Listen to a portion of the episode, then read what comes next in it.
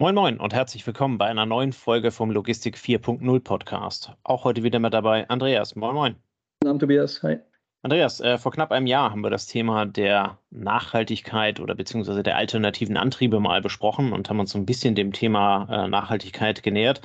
Ähm, heute wollen wir uns von einer anderen Ecke aus dem, äh, dem, dem, Thema mal nähern und haben uns dazu zwei Experten äh, für den heutigen Abend eingeladen, die mit uns ein bisschen drüber quatschen können.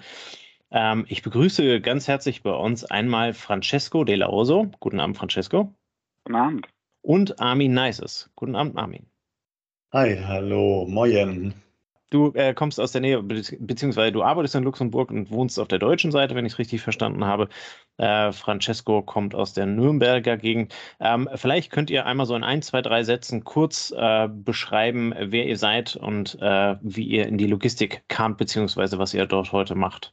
Armin, vielleicht magst du anfangen. Ja, mein Antrieb war vor drei Jahren, das Startup Waves zu gründen, um Nachhaltigkeit sichtbar zu machen. Da habe ich natürlich darauf geschaut, als Nachhaltigkeitsexperte, wo sind die großen CO2-Emittenten, die sogenannten Emittenten mit dem Einfluss auf Klimawandel. Und siehe da, die gesamte Logistikbranche oder Transportbereich ist der zweitgrößte CO2-Emittent. Und deshalb war die Motivation auch da, die Transparenz der CO2-Emissionen abzubilden und die auch verfügbar zu machen unter Nutzung der großen Möglichkeiten der Digitalisierung. Sehr gut, vielen Dank. Francesco, magst du uns ein paar Sätze zu dir erzählen? Ja, sehr gern. Ähm, ja, ich bin klassischer Quereinsteiger gewesen, was die Logistikbranche angeht. Ich habe BWL studiert nach einer kaufmännischen Ausbildung. Schwerpunkt Wirtschaftsinformatik, hatte dann meinen ersten Job in der Softwarebude und ähm, fand es so grausam, dass ich nach einem halben Jahr einen guten Freund von mir, mit dem ich zusammen Hockey gespielt habe in Nürnberg, mein Leid geklagt habe. Und der war damals bei einem großen Logistikkonzern angestellt und sagte, Mensch, du kannst doch so gut mit Zahlen, ähm, die suchen da jemanden in Frankfurt.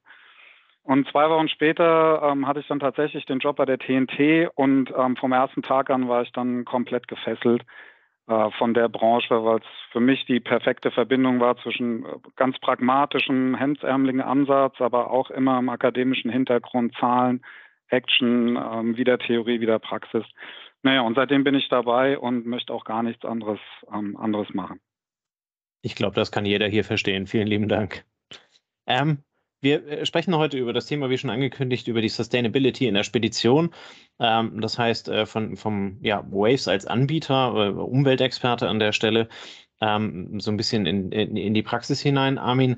Ähm, Sustainability, das ist einerseits so ein Buzzword, ähm, andererseits äh, in der deutschen Übersetzung ist es also die Nachhaltigkeit, wenn man es, wenn man es, glaube ich, richtig übersetzt. Ähm, in, in, einfachen Worten, worum geht es bei dem äh, Schlagwort, wenn du es, keine Ahnung, äh, mit drei Sätzen äh, erklären müsstest?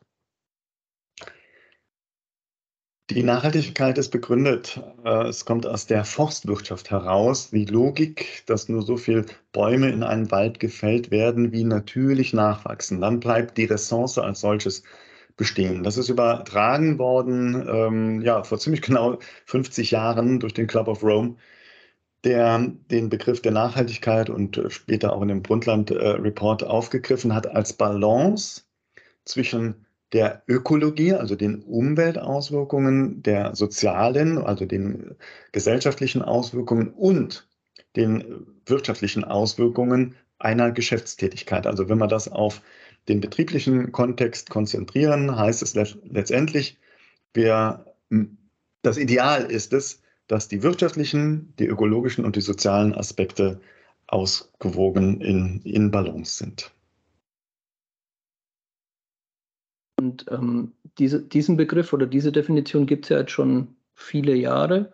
Und ähm, ich denke, eine Menge Logistiker haben es eine Zeit lang so als freiwillige Werteorientierung verstanden. Also zumindest am Anfang. Jetzt wird es aber verbindlicher, kann man sagen. Ne? Es wird, ähm, es wird eine, eine Zielstellung. Wie, wie kommt es dazu? Ja, die Wissenschaftler, die sprechen in der Tat schon 50 Jahre davon, Club of Rome, äh, und äh, ja, spätestens aber seit dem Pariser Klimaabkommen 2015 sollte es auch gesamtgesellschaftlich angekommen sein. Die Dringlichkeit ist da. Und die Dringlichkeit heißt Wandel. Ähm, das Thema ist ein bisschen in den letzten zwei Jahren in den Hintergrund gerückt worden wegen Corona, jetzt auch wegen dem Angriffskrieg Russlands auf die Ukraine. Aber ich hoffe ja sehr, dass der Krieg bald aufhört und äh, ganz und, und nicht mehr Opfer fordert. Ich hoffe auch sehr, dass wir lernen, mit, der, mit Corona zu leben. Aber wir müssen uns alle dessen bewusst sein, der Klimawandel wird bleiben. Und es wird noch, es wird noch doller werden. Ne? Wir haben enorme Auswirkungen weltweit, ähm, verursacht durch unseren Wohlstand. Das müssen wir uns auch, wir hier in Mitteleuropa und in Amerika, wir sind die großen Verursacher. Und ja, ein Aspekt ist natürlich den durch den Wohlstand bedingten, die Produktion, die Lieferungen, die globalen Lieferketten, über die wir heute sprechen, dadurch wird emittiert. Und das hat die EU sehr ernst genommen, jetzt auch insbesondere im letzten Jahr ähm, durch Ursula von der Leyen, dadurch, dass sie Fit for 55 äh, ins Leben gerufen hat, die ähm, äh, Regierung. Und das ganz Konkrete bedeutet also jetzt die sogenannte EU-Taxonomie und dieses CSRD, Corporate Sustainability Reporting Directive. Das ist, das ist auf der Ebene eines Gesetzes, eine sogenannte EU-Direktive, wird vorschreiben ab dem nächsten Jahr, dass die Unternehmen nicht nur noch über ihre wirtschaftlichen äh, Kennzahlen berichten müssen, sondern auch über die sogenannten Non-Financial. Und das sind genau diese Nachhaltigkeitsindikatoren. Die ähm, Rechenschaft darüber, ne, also im Bericht, ähm, die wird also gesetzlich vorgeschrieben. Und das ist neu. Das ist ein absolut Game. Changer. Das gab es vorher noch nicht. Und im Hintergrund äh, geht es auch ein Stück in den Finanzmarkt rein, sozusagen der größte Hebel, um Ressourcen zu steuern. Ähm, das heißt, auch dort wird das Thema bei der Finanzierung von Aktiengesellschaften oder bei vielleicht auch irgendwann bei der Kreditaufnahme eine Rolle spielen, oder? Genau, der Weg äh, ist von oben nach unten, also über die EU, über die EU-Staaten, auf, den, auf die sogenannte Finanzwirtschaft. Wir haben zwei Ebenen. Das eine ist die Finanzwirtschaft, das andere ist die Realwirtschaft. Der Gedanke der EU-Taxonomie ist tatsächlich, dass Geldströme verändert werden. Das Einfachste, das, was wir jetzt sehen, ist das Geld weg von Öl, von Gas, von Kohle hin ausgerichtet wird auf zum Beispiel erneuerbare Energien. Das ist nur ein Aspekt. Wir haben natürlich viele andere Aspekte. Und mit Hilfe dieser finanziellen Steuerung, und wir wissen alle, ne, Geld regiert nun mal die Welt, äh, auf Basis von Freiwilligkeit hat das in den letzten Jahren nicht geklappt. Äh, mit dieser Steuerung des Geldes haben die Unternehmen also in Zukunft nicht nur Gesetze zu erfüllen, also Compliance, sondern eben auch müssen bei ihrer Bank, wo sie gerade einen Kredit beantragen, oder bei ihren Investoren, bei ihren äh, Aktionären müssen sie Rechenschaft ablegen. Wie nachhaltig sind wir denn überhaupt? Das kann ein Projekt sein, das kann ein Produkt sein, aber auch der Blick aufs gesamte Unternehmen. Das heißt, es wird sehr verbindlich. Ähm, Francesco, ihr habt ein Stückgutnetz mit über 170 Partnern. Jeden Tag sind für euch um die 500 LKWs unterwegs. Wie stellt ihr euch bei diesen Rahmenbedingungen auf? Was habt ihr euch für Ziele gesetzt? Äh, und wie hilft euch jetzt hier Wave, das äh, in die Realität umzusetzen, was bisher in Gesetze gegossen wurde? Ja, was Armin gerade so geschildert hat, ist natürlich die, die, die Top-Down-Sicht, ähm, die Regularien, äh, die Vorgaben, äh, die Erwartungen, die der Gesetzgeber und andere Institutionen haben.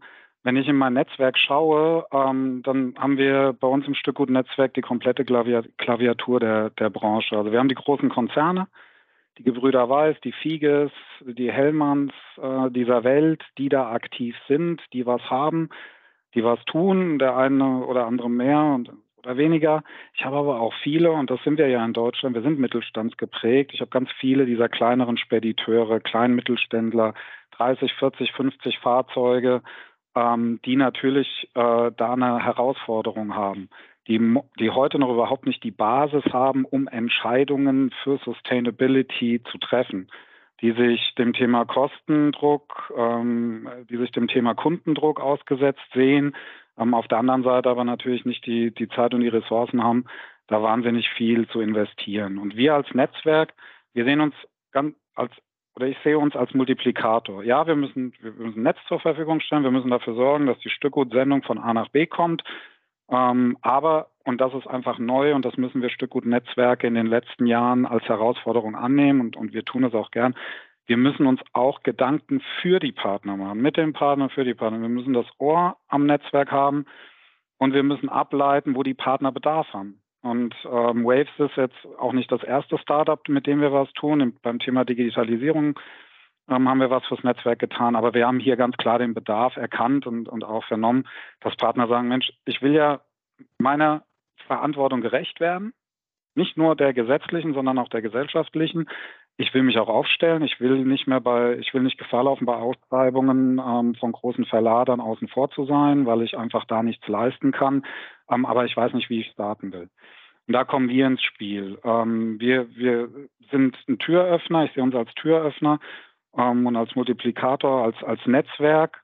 Und in dem, in dem Fall geht es um was ganz Einfaches.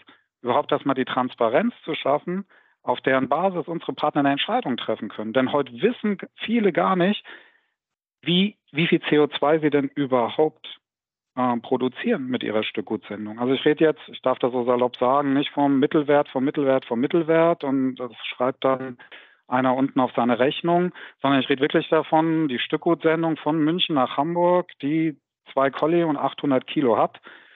Was haben wir da tatsächlich ähm, an, an CO2 ähm, produziert? Und diese Zahlen, und das ist der erste kleine Schritt, die stellen wir mit Waves her. Wir haben es geschafft, mit Waves ähm, mit einer Genauigkeit von 94 Prozent die Messung auf die einzelne Sendung runterzubrechen. So, und damit geht es mal los. Ähm, die Grundlage zu schaffen, für die Partner richtige überhaupt Entscheidungen treffen zu können. Und, und das ist das Schöne an Waves, Waves ist ja nach oben offen. Na, jetzt reden wir über den Kleinen, der hat die ersten Zahlen, kann damit arbeiten, kann mit seinen Kunden arbeiten, kann sich Ziele setzen, äh, kann, kann da projektieren. Wir haben aber auch die Großen, die dann die Möglichkeit haben, bei Waves noch viel, viel mehr zu nutzen, nämlich dieses komplette Portal, die komplette Sustainability-Plattform und schon den kompletten eigenen Fuhrpark abzugreifen. Weil wir mit dem Stückgut sind bei manchen Partnern 10 Prozent, 5 Prozent vom Geschäft, bei anderen 50. Und das ist das Spannende an Waves, neben der Tatsache, dass wir als zertifizierter Dienstleister unabhängig sind und damit am Markt akzeptiert sind, akzeptierte Instanz, können wir, ich habe sprach vorhin von der Klaviatur unserer Partner, können wir tatsächlich alle bedienen mit Waves. Denn die 20-Mann-Bude, die wir haben, der wirklich mit fünf LKWs, aber für uns einfach ein wertvoller Partner ist, äh, bis hin zum, ähm, zum mittelständischen Konzern, ähm, der dann, wenn er, da, wenn er sich dafür interessiert, dann auch wirklich ein ganz professionelles Werkzeug ähm, an die Hand bekommt. Und da wollen wir einfach Anschub leisten, wir wollen unterstützen, wir wollen Transparenz schaffen und wir wollen auch unsere Partner auffordern, sich mit dem Thema zu beschäftigen, weil wir glauben, dass es für sie wirtschaftlich und gesellschaftlich einfach wichtig ist, dass sie da Farbe bekennen und was tun. Das heißt, ihr seid auch ein Stück Know-how, also ihr, ihr tragt zum Know-how-Transfer bei und wie du sagst, ihr öffnet die Türen und Waves kann sich auf eure Netzwerkpartner einlassen, je nachdem, was die auch für die eigene strategische Roadmap, für die eigene Vision, für die eigene Agenda machen möchten, können sie sich aus dem Werkzeugkasten von Waves dann bedienen. Genau, genau. Wir haben zwei Modelle entwickelt. Das eine Modell ist eins, das wir mit, der, mit Hilfe der Waves-Technik zur Verfügung stellen. Wenn ein Partner sagt, ich brauche für den Kunden, für, für diese fünf Kunden brauche ich bitte die, ähm, die CO2-Zahlen äh, für deren Sendung. Das will der Kunde. Ich will das ausweisen. Können wir damit starten? Das sind Sachen, die wir dann in unserem Portal zur Verfügung stellen. Da muss der Partner auch gar nichts machen. Da haben wir die Technik aufgesetzt. Wir messen das. Wir stellen es zur Verfügung. Das ist ein Service. Und das zweite Modell ist, ähm, der Partner sagt, ich will alles, ich will Komplettladung, Teilpartien, ich will meinen kompletten Fuhrpark, Nahverkehr. Dann ähm, hat er über uns die Möglichkeit, auf das komplette äh, Waves-Programm zuzugreifen und das auch ähm, zu, zu verbesserten Rahmenbedingungen, um das Ganze ähm, dann auch einfach attraktiv zu machen und, und diesen Partnern auch so ein bisschen die Angst zu nehmen, weil das ist ähm, ein, ein Top-Modell oder ein Top-Angebot, was uns Waves da zur Verfügung gestellt hat, um es ins Netzwerk auszurollen. Okay. Wenn ich jetzt eine Spedition bin ähm, mit zehn Fahrzeugen, heißt es dann, ich kriege eine Plattform oder kriege ich noch mehr? Kriege ich Francesco von euch noch jemanden an die Hand, der mich begleitet oder Armin von euch, der mir auf den ersten Schritten mitnimmt und mich auch im Thema orientiert und mir mit mir zusammen vielleicht auch ein Stück erarbeitet, wo ich denn als Firma hin sollte? Oder ist es die Technik, die geliefert wird?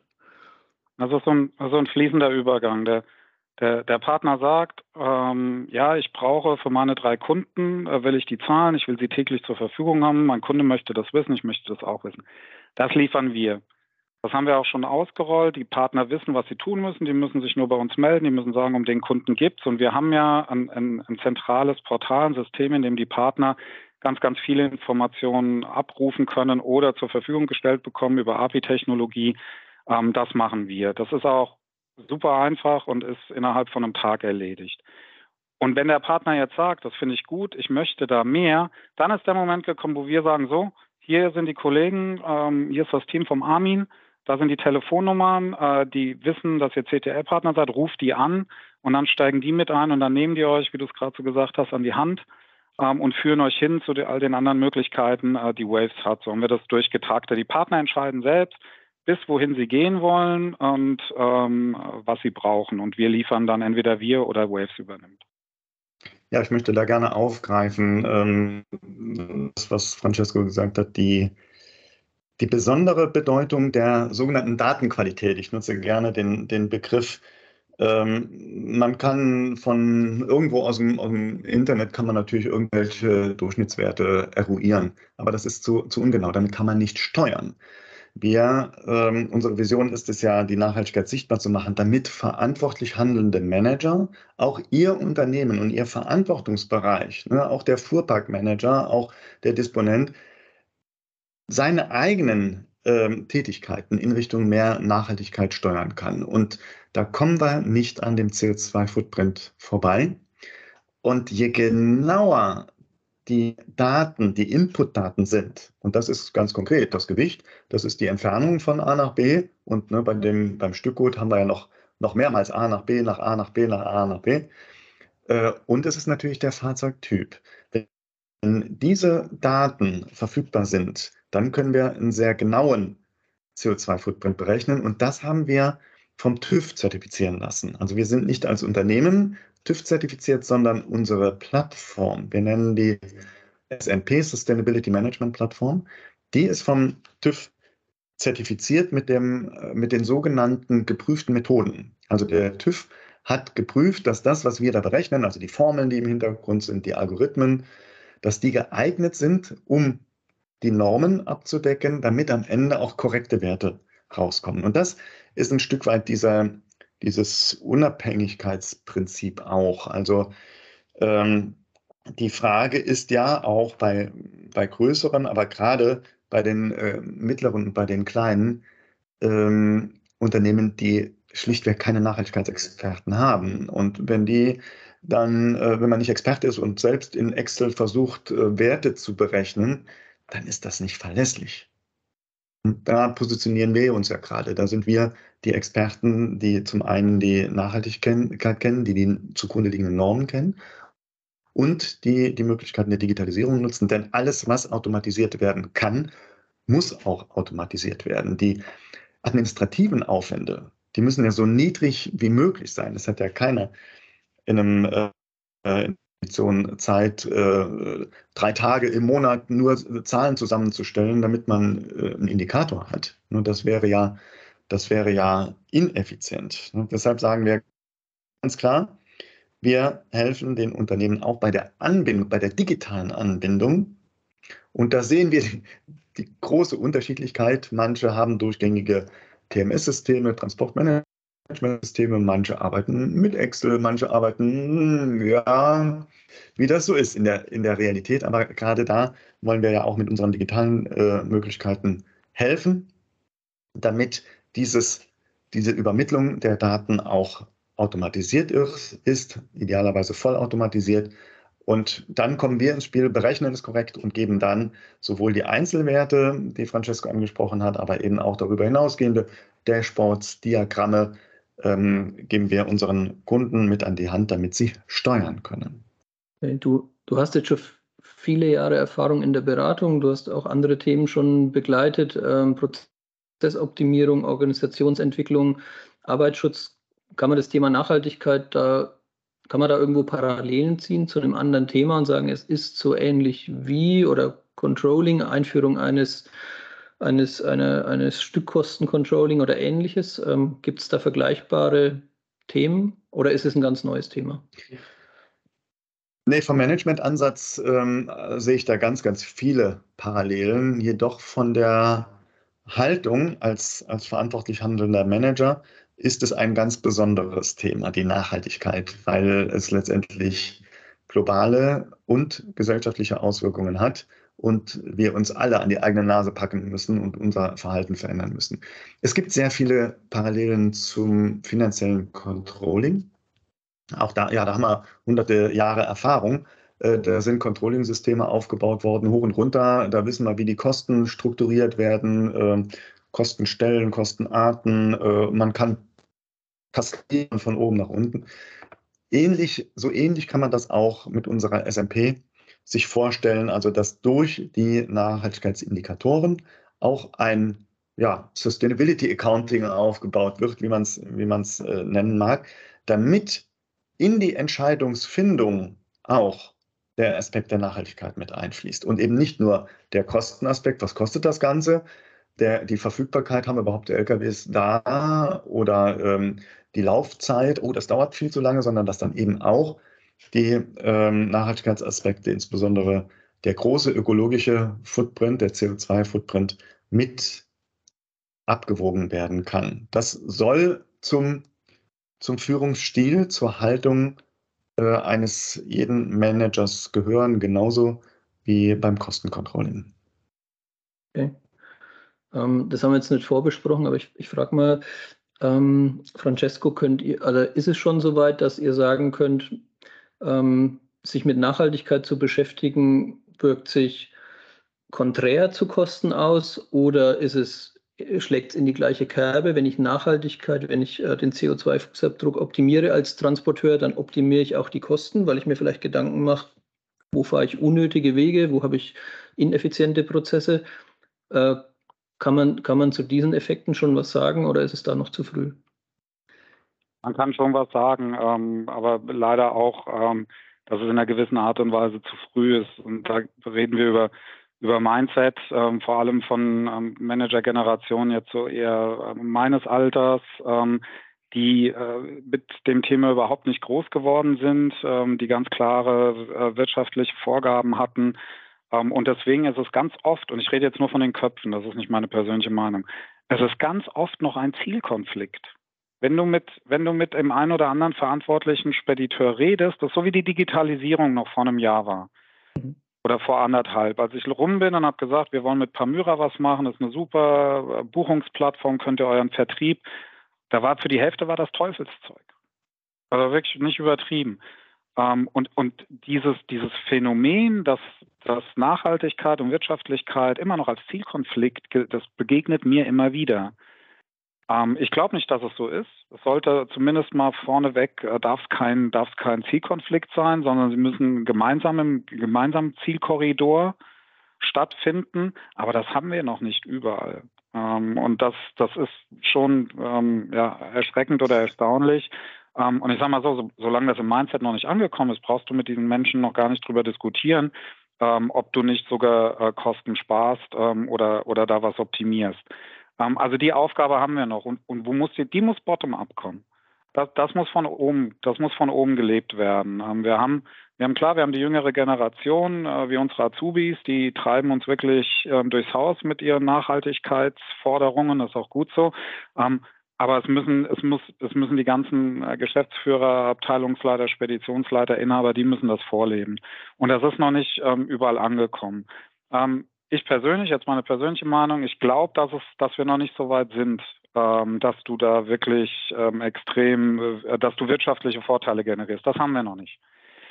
Leider. Mhm. Ähm, da fehlt uns noch was. Ähm, aber wir sind auch nicht so weit weg, wie, wie, wie manche das empfinden. Also da ist, da ist zum zum Teil erst noch mal ein bisschen ähm, Überzeugungsarbeit und Mindset zu leisten, bevor man bevor, bevor da der ein oder andere wirklich ernsthaft dran geht. Also ein ähnliches Phänomen, zumindest meiner Beobachtung nach, wie es beim Thema äh, mittelständischer Spediteur und Digitalisierung ähm, vor zwei, drei Jahren der Fall war, ein Albtraum. Ähm, aber die Geschwindigkeit, mit der sich da verbessert hat, lässt zumindest hoffen, dass wir im Thema Nachhaltigkeit da jetzt auch ähm, richtig Tempo bekommen in den nächsten ein, zwei, drei Jahren.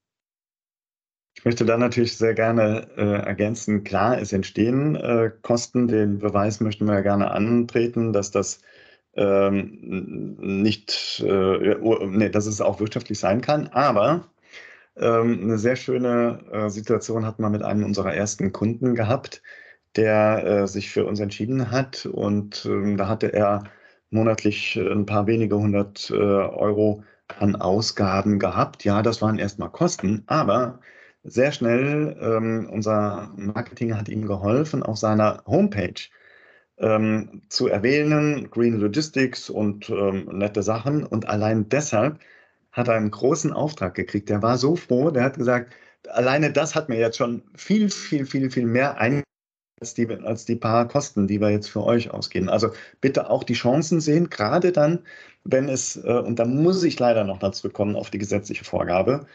Ähm, die gesetzliche Vorgabe wird jetzt in den nächsten zwei Jahren noch die Größen, also größer 250 betreffen. Aber danach alle Unternehmen, auch die kleineren, die in der Lieferkette sind, die einen größeren beliefern. Das heißt auch, wenn Ihr Unternehmen äh, kleiner als 250 Mitarbeiter hat, wird diese gesetzliche Vorgabe. Äh, das heißt, dass ein, ein Produzent, ein Verlader irgendwann nur noch Aufträge vergeben kann, wenn auch CO2-Emissionen nachgewiesen werden können und vor allen Dingen werden, es ist nicht nur der Nachweis, sondern auch, man muss dann auch über die Jahre eine kontinuierliche Reduzierung nachweisen. Der erste Schritt heißt ja erstmal Transparenz aufbauen. Ja, ich muss erstmal wissen, wo stehe ich. Dann werden Ziele gesetzt und dann werden Maßnahmen eingeleitet, um die negativen Nachhaltigkeitsauswirkungen zu reduzieren. Und da werden, aus der Automotive-Branche wissen wir das schon, äh, die werden, also die, die mit, dem Rücken ähm, am allermeisten an der Wand stehen, die fordern das und werden das in Zukunft noch viel stärker von ihren Lieferanten, direkten Lieferanten, aber natürlich auch von allen Logistikdienstleistern fordern. Deswegen ist es so wichtig, dass wir den, dass wir den speditionellen Mittelstand fit machen. Also wir brauchen nicht über DAXA, DHL, Kühne und Nagel, über die Freunde brauchen wir nicht sprechen. Die sind vorbereitet, ohne dass ich jetzt bewerten kann, äh, wie, ähm, äh, wie, wie nachhaltig die Thema Sustainability angehen.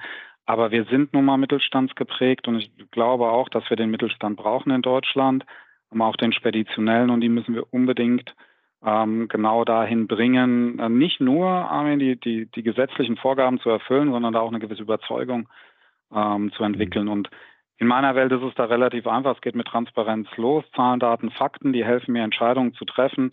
Ähm, und, und, dann ähm, mit dem gesellschaftlichen Auftrag, den wir haben und auch für, für, für, unsere Nachfolgegeneration.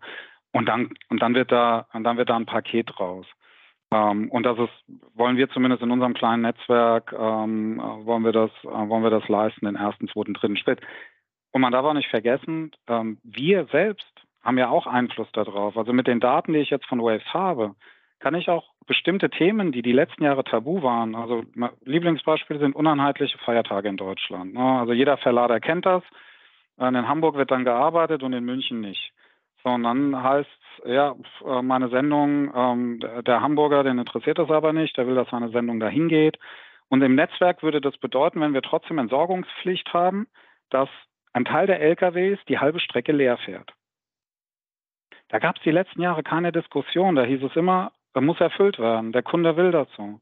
Dieses Jahr sind wir hergegangen und haben gesagt, Freunde, jetzt passt mal auf, wenn wir die Entsorgungspflicht für den einen Tag aufheben, fahren 160 LKWs mit einer durchschnittlichen Strecke von 280 Kilometer nicht leer und pusten nicht das in die Luft.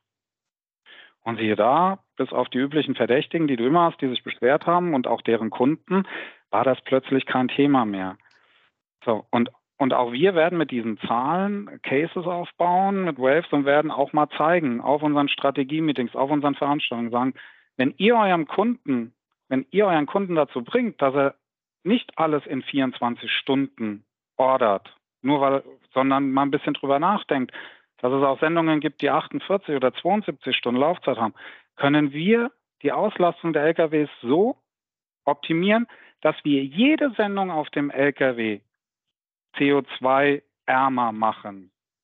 Indem wir nämlich im Verlauf der Woche aus sechs, fünf LKWs gemacht haben und dann haben wir, einen, haben wir einen Effekt auf alles.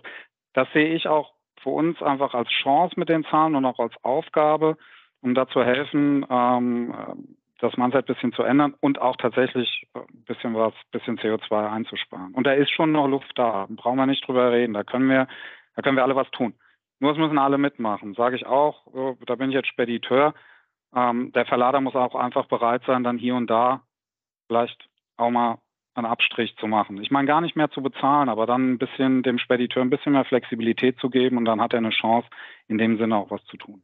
Ja, Francesco hat auch die richtige Ebene angesprochen, nämlich ähm, die Sendungsebene. Ne, wir schauen ja, wir sind äh, mit, mit unserem äh, Waves-Modul Sustainable Transport, sind wir in der Lage, bis auf die Ebene einzelner Sendungen zu gehen. Und äh, damit kriegt man natürlich auch eine enorme Präzision, äh, weil wenn man erstmal so an CO2-Emissionen denkt, dann denkt man an, an den Lkw. Ja, wir können ja den Lkw überwachen. Nein, das reicht nicht aus. Denn einzelne Kunden wollen ja auch wissen, ja, wie war denn die CO2-Emission für, mein, für meine Palette, für meinen Container? Äh, und ich weiß ja, du hast noch 20 andere Sendungen äh, auf dem LKW. Das, das wirklich präzise runterzubrechen, da haben wir unser System von vornherein so aufgebaut, um Aussagen bis auf Sendungsebene runterzutreffen, denn das wird dann sehr zielgenau für den jeweiligen Kunden. Interessant, interessant wird es ja auch, wenn ihr dieses Wissen in die Kundenentscheidung mit einbinden könnt. Ne? Dass man sagt, wenn du bündelst und alle 14 Tage bestellst statt einmal die Woche oder wenn du dreimal die Woche bestellst statt siebenmal die Woche, dann reduzierst du deinen Fußabdruck äh, CO2-technisch um 10 Prozent und der Kunde nimmt es wieder mit zu seinen Kunden und dann wird ja ein, dann wird ein Gesamtsystem draus, was sich, so wie wir uns über 50, 100 Jahre Richtung Finanzen optimiert haben, ja dann Richtung CO2 optimiert. Ja. Allein für die Foodbranche wäre es einfach mal hochinteressant, ähm, das Modell mal durchzurechnen, was passiert, wenn wir es schaffen, die Bestell die Bestellrhythmen, die Bestellmengen, Aktionsmengen mal zu glätten. Ich habe ein bisschen Erfahrung aus dem Bereich. Du konntest die Uhr jedes Jahr danach stellen. Wenn die Metro eine Aktion gefahren hat, dann haben drei andere in der gleichen Woche eine Aktion gefahren und du hast einen Peak von 20, 30 Prozent gehabt. Und das ist, kannst du niemals produktiv darstellen. Niemals. Ja, du musst dann äh, die Milch oder den Joghurt oder was auch immer dann da rausholen, reinfahren, die Woche drauf wieder weniger. Ähm, das ist ein, was du, das ist eine hochinteressant, äh, hochinteressante Idee, gerade in der Branche, die so extrem volatil ist, die Lebensmittelbranche, da mal mit den Verantwortlichen drüber zu sprechen, um mal wirklich durchzurechnen, was passiert, wenn wir vom Vertrieb, Einkauf, Logistiker mal versuchen, das alles äh, zu streamline und zu sagen, wir, wir, versuchen, eine gewisse Glättung herbeizuführen, was das von Einfluss auf, auf das Thema CO2 hat, finde ich eine total spannende Idee. Jetzt habt ihr schon ein, zwei Branchen angesprochen. Ähm, welche Branchen sind beim Thema Sustainability, Nachhaltigkeit aus eurer Sicht führend? Ähm, und vielleicht auch, wie ist eure, eure Einschätzung innerhalb Europas? Gibt es Länder, die weiter vorne sind oder sind wir hier in Deutschland äh, in der Findung beteiligt und geben dann ja häufig auch über die Handelskonzerne das dann in Europa über die Supply Chain an alle Länder weiter? Oder wie ist da eure Einschätzung? Ja, erstmal zu den äh, Branchen. Automotive-Branche habe ich eben schon mal angesprochen ist leid geplagt und gibt das dann, gibt die Forderungen auch gerne weiter. Aber ähm, die Branchen, die direkt am Endverbraucher sind, also Food and Beverage, ähm, hat Francesco eben schon angesprochen, und Fashion. Äh, auch ne, Fashion hat die große Zielgruppe der jungen Menschen und die achten mehr und mehr darauf, ist das denn ein faires Produkt? Ähm, Gibt es denn Aussagen über, ähm, über die Umweltauswirkungen, ähm, genauso beim, äh, bei Food auch oder bei, bei den Getränken? Ähm, da wird alleine das, der, der, der Druck der Endverbraucher, der Konsumenten wird, ist da schon spürbar, was direkt dann über den Handel auch weitergegeben wird an die Produzenten. Ähm, und natürlich wissen wir, die gesamte Logistikbranche steht ja nicht direkt am Endkonsumer, sondern äh, eine Reihe dahinter, mindestens eine Reihe, manchmal auch zwei Reihen dahinter.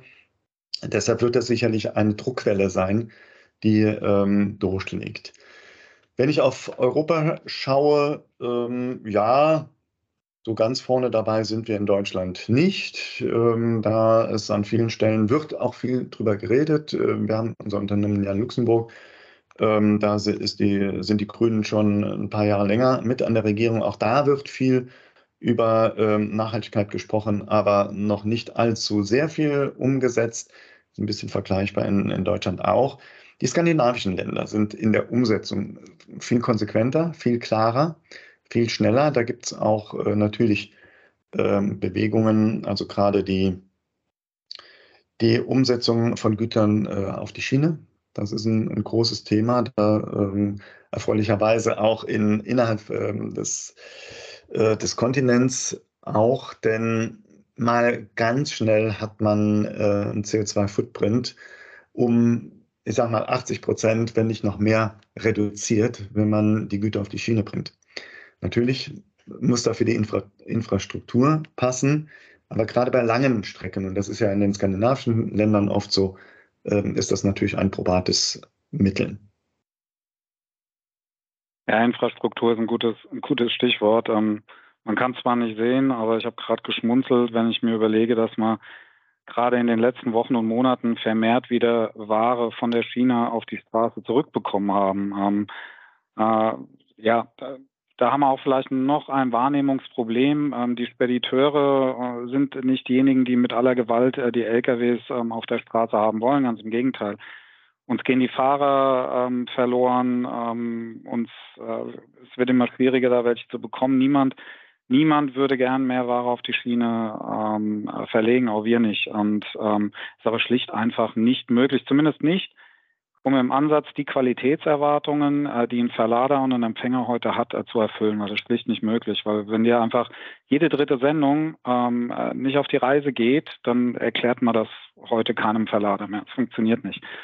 Ähm, also da sind wir, da sind wir ähm, noch leider weit weg, was ich, was ich einfach schade finde, weil gerade wir in Deutschland müssen eigentlich die Mittel ähm, haben, da, da viel, viel stärker dazustehen. Und wenn wir mal nur auf, auf das Thema Transport gucken und auf die letzte Meile, haben wir Metropolen in Europa, in denen ähm, es Vorschriften gibt, wie äh, nur noch mit E-LKWs Zustellung. Äh, man nehme mal Paris, da ist es da gibt es ganz klare Vorgaben, die die bestimmte, bestimmte, ähm, die die ganzen LKWs aus der Stadt raushält.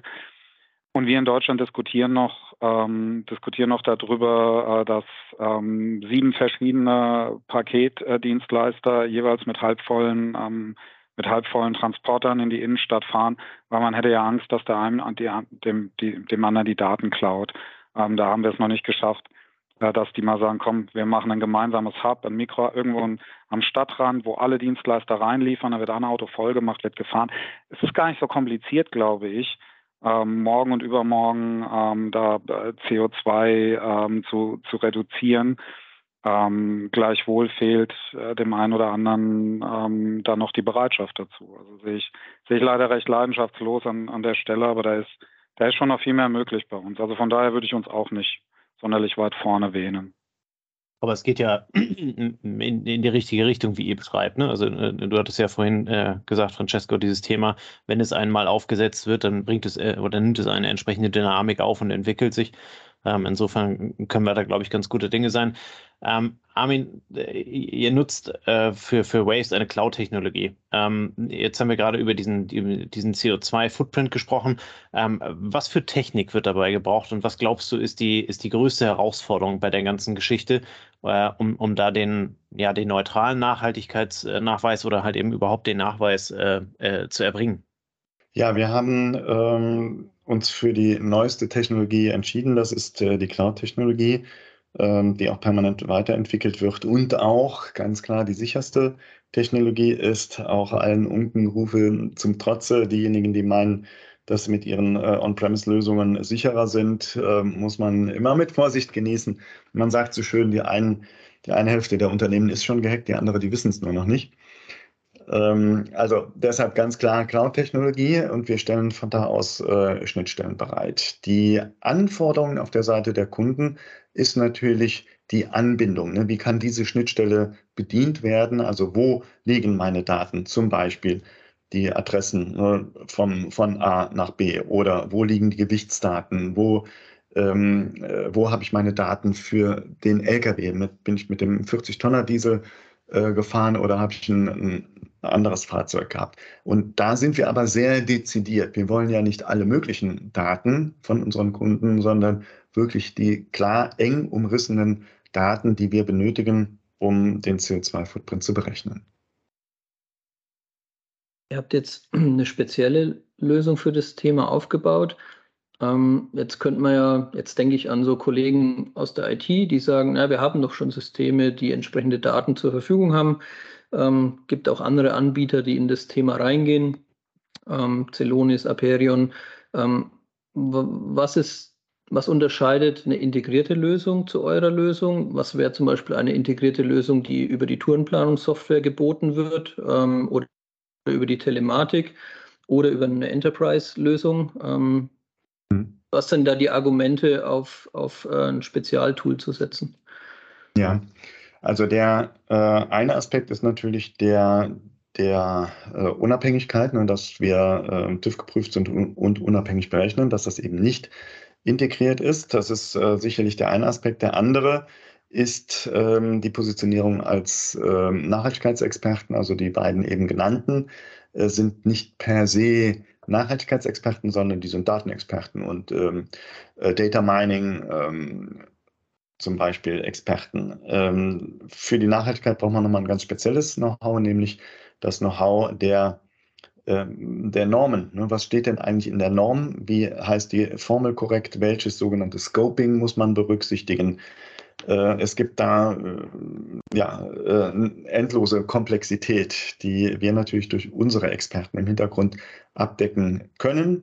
Das heißt, auch wenn sich eine Regelung ändert, wenn eine Norm äh, geupdatet wird oder wenn ein neues Gesetz rauskommt, dann können unsere Kunden sicher sein, dass wir das auch abdecken. Das müsste ansonsten der interne ähm, Kollege selbst, ähm, selbst im Wesentlichen mit abbinden. Aber was ich natürlich äh, als besonderen Vorteil in den Vordergrund stellen möchte, ist ähm, an unserem Beispiel Bitburger, die äh, Bitburger Brauerei ist einer unserer Kunden. Äh, ich darf den Namen hier auch nennen, deshalb äh, alles, alles in Ordnung.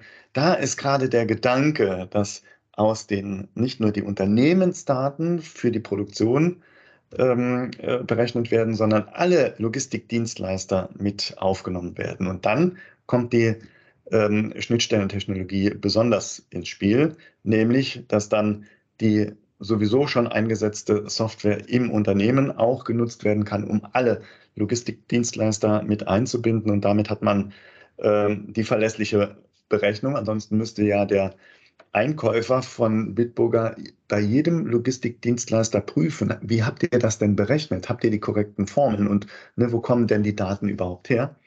Äh, so kann er vorgeben, bitte benutzt Waves, dann bin ich sicher, da kommt auch am Ende das richtige Ergebnis raus. Und das Ganze wird dann konsolidiert, idealerweise nämlich so in der gesamten Form, dass der Produzent, der am Endkonsumenten steht, nämlich Firma Bitburger, die dann uns Endverbrauchern auch tatsächlich verlässliche Aussagen machen kann, können zum eigenen CO2-Footprint. Und das hört nicht am Werkstor auf sondern da sind alle Dienstleister mit einbezogen. Und das ist genau der Plattformgedanke. Wir, wir machen nicht nur ein Modul, wir machen nicht nur eine Software, sondern unsere Logik ist die der Plattform, damit man diese verschiedenen Berechnungsmodelle, die man braucht, ein Transport muss ganz anders berechnet werden als ein Standort, als eine Produktion und so weiter, dass man die aber auch datenseitig miteinander in Verbindung bringen kann und dem Endkunden letztendlich auch zur Verfügung stellt. Das heißt, eine unternehmensübergreifende Lösung, die eher Supply Chain oder Value Chain verfolgt, ähm, statt jetzt sich nur auf, eine, auf ein Unternehmen zu konzentrieren, was bestimmt der eine oder andere zuerst im Blick hat, wenn er an das Thema seines CO2-Fußabdrucks denkt. Ja, okay. Ähm, jetzt, jetzt sind wir, vielleicht eine Frage für beide, jetzt sind wir, ähm, ja, wir sind im Dachraum unterwegs, wir, wir haben es vorhin schon gesagt, wir sind mittelständisch geprägt gibt kleine Unternehmen, mittelgroße, die vor der Herausforderung stehen, ähm, die vor zahlreichen Herausforderungen stehen. Francesco hat es vorhin schon gesagt, Fahrermangel, jetzt die Energiepreisentwicklung, den, den Stress, den es die letzten zwei, drei Jahre in den Lieferketten gab. Jetzt kommt das Thema Nachhaltigkeit nochmal als ein ja, sehr prägendes äh, Thema dazu. Ihr habt jetzt schon Erfahrungen gesammelt, Francesco, ihr habt auch als als Stückgutnetz schon Erfahrung gesammelt. Was sind denn eure Empfehlungen, um sich ins Thema Nachhaltigkeit reinzubewegen? Ähm, vielleicht sowohl aus praktikabler Sicht als auch aus systemischer Sicht. Zuerst wollte ich vielleicht nochmal sagen, ich hoffe, ich komme nicht als Pessimist rüber dir. Ähm, liegt vielleicht, also ich, ich bin jemand, der sich mit dem erreichten Stand selten zufrieden gibt, hat vielleicht damit zu tun, dass ich früher im Leistungssport aktiv war als Trainer und auch ein paar Jahre spielen durfte. Ähm, aber ich bin, bin von Haus aus äh, tatsächlich ein Optimist, auch wenn man es mir nicht immer anhört. Ähm, ja, man, was ist meine Empfehlung? Ähm, ich, ich, empfehle unseren Partnern, und das hatte ich vorhin schon mal gesagt, keinen Konflikt draus zu machen, sondern die Möglichkeiten zu sehen, die sich daraus ergeben. Aus jeder Herausforderung lassen sich auch Möglichkeiten ableiten. Mal ein ganz einfaches Beispiel. Ähm, ich führe ganz viel Bewerbungsgespräche, auch wir suchen Fachkräfte, wir suchen Nachwuchs, wir suchen Azubis. Und wenn du jetzt kein, kein Brand bist wie Google ähm, oder bleiben wir mal in der Branche wie DRL oder DAXA, ähm, dann fliegen dir die Leute nicht zu. Heute nachweisen zu können, dass du im, beim Thema Nachhaltigkeit, Sustainability aktiv bist, dass du was nachweisen kannst. Wir zum Beispiel haben jetzt Photovoltaikanlage und werden in unserem Zentralab 40 Prozent unseres Stromes selbst produzieren. Und das ist viel dafür, dass wir hier mit Elektrostaplern und so weiter rumfahren. Das kann tatsächlich ein Werkzeug, ein Hilfsmittel sein, um zum Beispiel ähm, deine Zukunft zu sichern, indem du interessant bist für junge Leute, genau deswegen, weil diese Fragen werden heute gestellt. Und mein, meine Empfehlung an, an, an, die, äh, an, an die Spediteure und vor allem an die kleineren Partner ist immer, hört auf, erstmal ähm, da was Negatives hinter zu vermuten, sondern ähm, geht mal komplett aus der anderen Richtung ran und sagt, welche Chancen ergibt mir diese, diese Herausforderung, die wir haben. Und, für, und ich sehe da absolut Chancen, sei es, sei es, wie ich gerade gesagt habe, im Recruiting, bis hin zu Geschäftsmodellen ähm, oder auch an Kunden zu kommen, an denen, die, an, an denen so einer heute vielleicht gar nicht kommt. Und morgen kommt er dran, äh, weil er da was nachweisen kann, ähm, was, der, was der Kollege links oder rechts ähm, noch nicht noch nicht kann. Also ähm, das, äh, das, das halte ich äh, für extrem wichtig und ähm, ja, rein, rein systemisch, genau so wie wir jetzt mit Waves ähm, agieren, auf, auf der Basis ähm, das auch zu formalisieren, das ins eigene Unternehmen, auch ins Reporting zu integrieren, das zusammenzuführen, habt ihr vorhin auch gesagt, Controlling Up, es gibt keine Controlling-Abteilung oder äh, Umweltabteilung, nenne ich es mal. Das ist eins, das muss genauso ein Teil sein. In meinem Reporting-Template, das ich am Ende des Monats bekomme, müssen die Zahlen neben allen anderen stehen, ähm, die ich seit 100 Jahren kenne. Ähm, integrieren, ähm, zum festen Bestandteil des täglichen Arbeitens machen und da, und da wirklich Chancen drin sehen, ableiten ähm, und, und auf die Art und Weise auch einfach der, der Verantwortung gerecht werden. Also für mich ist das vor allem, vor allem bei, bei meinen Partnern erstmal eine Kopfsache. Aber da sehe ich schon, da ist eine absolute Offenheit da in den Gesprächen, die ich die letzten Monate führe. Und so ein Thema WeWaves war auch, entstand auch aus einer Forderung. Das Partner da saßen und haben gesagt, Delauso, ähm, mein Kunde drückt, äh, was können wir machen, du musst mir helfen, du bist mein eigenes Netzwerk. Da ging das los. Also ähm, das ist schon so, die Dynamik ist da. Ja, von mir aus könnte sie gern doppelt so schnell sein, ähm, aber sie ist da und da versuchen wir auf die Art und Weise zu unterstützen. Ich möchte die hohen Energiepreise noch aufgreifen, Andreas, die du eben angesprochen hast, nämlich ähm, die Argumentation, die ich am Anfang gebracht habe, die Balance zwischen ökologischen, ökonomischen und wirtschaftlichen Aspekten. Ja, bei allem Leid, was dahinter steht, bei, ähm, was jetzt die Energiepreise nach oben getrieben hat. Aber auch da muss gerade den hart betriebswirtschaftlichen, äh, betriebswirtschaftlich arbeitenden äh, Managern klar sein, wenn ich Energie einspare, Ener Ener Energieverbrauch reduziere, reduziere ich ganz direkt auch die Energiekosten. Und, by the way, reduziere ich auch noch meine CO2-Emissionen. Also es ist nicht, es ist ja nicht nur ein, ein gesellschaftlicher Zweck, ach ja, Sustainability, wenn wir mal nichts Besseres zu tun haben, dann können wir uns auch noch darum kümmern. Nein, es ist ja ganz direkt, ne, auch hier ein, ein wirtschaftlicher Aspekt, ähm, eine Transparenz aufzubauen, wo kann ich drehen und diese berühmten 10 oder ich sage mal 12 Prozent, vielleicht auch 15 Prozent, die auch kürzlich Herr Habeck angesprochen hat, die sind da, die sind sogar sehr schnell erreichbar. Das ist das, was man äh, als kontinuierliche Verbesserung schon mal hinkriegen kann, eine Effizienzsteigerung, damit auch Kostenreduzierung. Ähm, und wenn man dann irgendwann Technologien ändern muss, wie auf E-Trucks ähm, umsteigen, klar, dann, dann ist ein größerer Sprung möglich, aber dann ist, sind auch wiederum größere äh, Investitionen möglich und äh, die gesamte Infrastruktur muss natürlich passen. Aber wir brauchen ja beides. Ne? Lass uns die ersten kleinen Schritte auch schon gehen und wenn das jeder tut, ne, wenn wir überall äh, 10, 12, 15 Prozent reduzieren, dann sind wir schon mal auf dem Weg und siehe da, dann machen sich Türen plötzlich auf und auch diese disruptiven äh, Sprünge oder eben die sogenannte Exploration, wir, es findet sich etwas Neues, äh, werden sich dann ergeben. Jetzt gab es ja in der Vergangenheit, ähm, so wie du sagst, ne, ähm, also, äh, jeder, jeder kennt so seine, seine Themen, wo er anfassen kann, um die 10, 12, 15 Prozent äh, zu kriegen. Es sind ja dann immer äh, ökonomisch gesehen diese low-hanging fruits. Also das heißt, ich, ich, muss nicht besonders viel Aufwand ähm, betreiben, um sie zu holen. Ähm, die, die, die Frage an, an dich gerichtet, in der Vergangenheit wäre das ja theoretisch auch möglich gewesen. Ne? Ähm, äh, es gab halt eben immer so selbstverpflichtende oder beziehungsweise weniger verpflichtende Themen, ähm, äh, wo, man, wo man hätte etwas machen können, ähm, äh, wo allerdings der rechtliche Rahmen nicht dahinter stand. Ähm, so wie es jetzt also beispielsweise durch das, durch das Lieferkettengesetz oder ähnliche Aktivitäten, CO2-Besteuerung ähm, äh, halt eben dann avisiert wird. muss, muss das jetzt so kommen? Ist das die große Chance, die du darin gesehen hast mit Waves?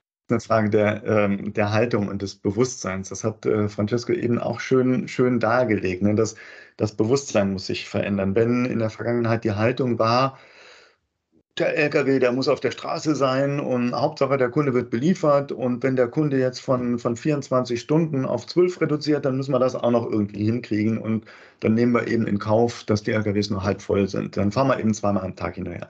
Ne? Die Frage der Haltung ist ja, ja, das ist ein Aspekt, den ich habe, den ich bedienen soll und muss und auch hm, betriebswirtschaftlich hinkriegen muss. Aber ich nehme einen weiteren Aspekt dazu, nämlich die Frage, nicht nur ist es wirtschaftlich äh, hinsichtlich Leerfahrten, das ganz konkrete Thema Leerfahrten, äh, wenn man die reduzieren kann, dann reduziert man direkt auch CO2-Emissionen, vollkommen klar. Aber habe ich noch andere Steuerungsmöglichkeiten, nämlich ähm, die, äh, die Nachhaltigkeit, die Nachhaltigkeitsindikatoren im Blick zu haben. Wozu führt das denn? Ne? Wenn, die, wenn die Lieferzeiten immer kürzer werden, kann ich dann an einem anderen Indikator sehen, oh, dann geht der hoch. Und wenn ich diesen anderen Indikator nicht habe, wenn ich das nicht messe, dann sehe ich das auch nicht. Dann sage ich, oh, super, meine Kunden sind super zufrieden und den habe ich jetzt auch wieder losgeschickt und äh, kriege dann äh, vielleicht noch ein paar Euro dafür aber ein anderer Indikator geht dafür in die Höhe. Und diese Sichtbarkeit aufzubauen, das beeinflusst oder das soll dann in Zukunft auch Entscheidungen beeinflussen. Visualisierung ist das Mittel. Das haben wir alle gelernt, auch in der Kontraktlogistik, die ähm, im Lean Management, die berühmte, das berühmte, berühmte Visual Management, äh, Bilder sagen mehr als tausend Worte und das ist mit Zahlen auch. Wenn du Modelle aufbauen kannst, das ganz salopp sagt, wenn wir morgen die Amazon-Pakete nicht mehr an die Haustür fahren, sondern wir fahren sie ähm, an einen Sammelpunkt ähm, an der, am, am zentralen Busbahnhof, ähm, wo die Leute das dann mit nach Hause nehmen. Ähm, dann hat das so, diese, diese Tonnen CO2 würden dann gespart werden und diese Kilometer und, und dieser Diesel. So, und dann wird's, und wie du sagst, und mit dieser Visualisierung, mit diesen Modellen, die du dann aufbauen kannst, dann erreichst du auch die Leute. Weil heute ist es ganz viel Bauchgefühl und ähm, äh, berühmte sage immer, ich habe eine 14-jährige Tochter, ich bin immer ganz fasziniert, ähm, äh, dieses, dieses reine Headline.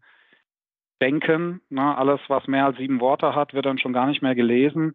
Ähm, und du kriegst keine Tiefe, du kriegst keine Tiefe in die, ähm, in, in, die Wahrnehmung ähm, dieser Generation. Also musst du dann tatsächlich mit ganz kompakten Informationen äh, kontern, um dafür zu sorgen, dass, äh, dass mal zugehört wird. Das ist leider so. Das ist, äh, jede Generation bringt was Neues mit sich. Das haben wir auch gemacht.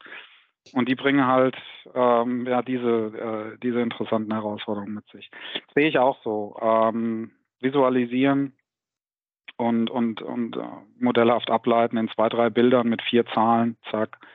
Ähm, und da wollen wir jetzt hin. Und das, das, das macht Sinn. Das ist das Ergebnis.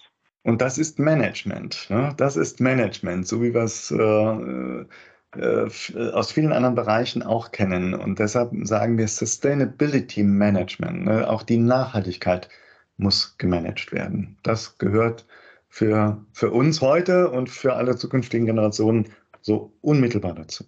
Ob es gesetzlich gefordert ist oder nicht. Francesco, wenn man so zwei, drei Jahrzehnte zurückschaut, kann man ja sagen, wir haben doch sowas schon x-mal gemacht, oder im Transport- und Logistikwesen. Wir hatten Zeiten, da hat die Fahrzeit des Lkw-Fahrers am Tag kaum eine Rolle gespielt oder eine untergeordnete. Und auf einmal wurde es wichtig und auf einmal hat man gemerkt, es hat einen guten Effekt für die Gesundheit des Fahrers, für, die, für das Verkehrsgeschehen, für die Unfallstatistiken und so weiter. Wir hatten es in den Arbeitszeiten der Logistiker vor vielen Jahren, ne, wo man gesagt hat, ach, zehn Stunden, dann machst du halt mal 14 oder machst du halt mal 13. Auch dort hat man gemerkt, es ist gut für die Krankquote, wenn ich mich irgendwo an gewisse Vorgaben halte und versuche, das zu balancieren. Und jetzt kommt halt ein weiteres zu balancierendes Element dazu, was aber bisher noch kaum jemand bearbeitet hat. Und das ist ja eigentlich für Logistiker immer ganz, für Praktikable, für Praktiker ist das schön, ne? weil da hat noch keiner 20 Jahre das Handtuch immer weiter ausgewunden, sondern du fängst an, ein neues Thema zu bearbeiten und kannst ja erstmal vermutlich relativ gut ähm, das Ganze in den Griff bekommen, ne? um die ersten Effekte zu erzielen. Ja.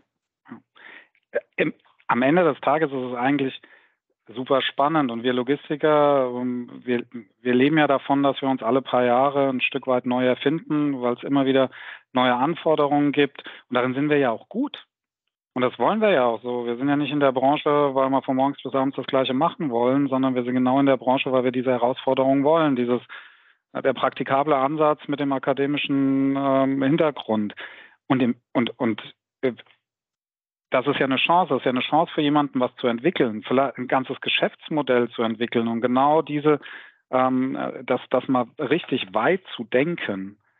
Ähm, klar, ich kenne nicht alle großen ähm, äh, mit Marktbegleiter, wie aktiv die da sind. Ich kann mir vorstellen, dass mein ehemaliger Arbeitgeber DAXA da schon relativ weit ist, so kenne ich ihn zumindest. Ähm, aber das, das, das müssten wir eigentlich, wie du sagst, müssten wir aus der Erfahrung, die wir die letzten 20 Jahre gemacht haben und die Effekte, die erzielt werden können, müssten wir da viel, viel aktiver sein, ähm, da mal mutig zu modellieren. Ähm, die Zeit, wo jeder Angst hatte, der Verlierer zu sein und deswegen hat man immer gewartet, dass der andere losläuft. Diese absurden Zeiten, die sind vorbei. Aber ich glaube, die haben uns auch ein Stück weit lange gehängt. Ne? Wir warten mal, was die links machen und warten mal, was die rechts machen und wahrscheinlich uns, so wie wir drauf sind, aber Schadenfreude, die wir lieben, äh, wenn der sieht, verbrennt sich die Finger und der und dann marschieren wir mal los. Das haben wir zum Glück überwunden. Aber das hat uns ein paar Jahre gekostet in dem Thema, befürchte ich. Und ähm, ich finde das total spannend. Ich hätte, also ich würde es gut finden, wenn, ähm, wenn sich da Menschen Zeit nehmen und da, und da mal richtig, richtig was entwickeln. Ich denke, Tobias, mit den Worten äh, des sich selbst bezeichneten ähm, pessimistischen oder optimistischen, aber pessimistisch klingenden Praktikers ähm, könnten wir es fachlich dann auch bei dem Thema äh, belassen. Ich weiß nicht, Tobias, ob du es auch so siehst, aber ähm, dann hätten wir noch ein paar Fragen zu euch beiden. Ja, genau, leg los.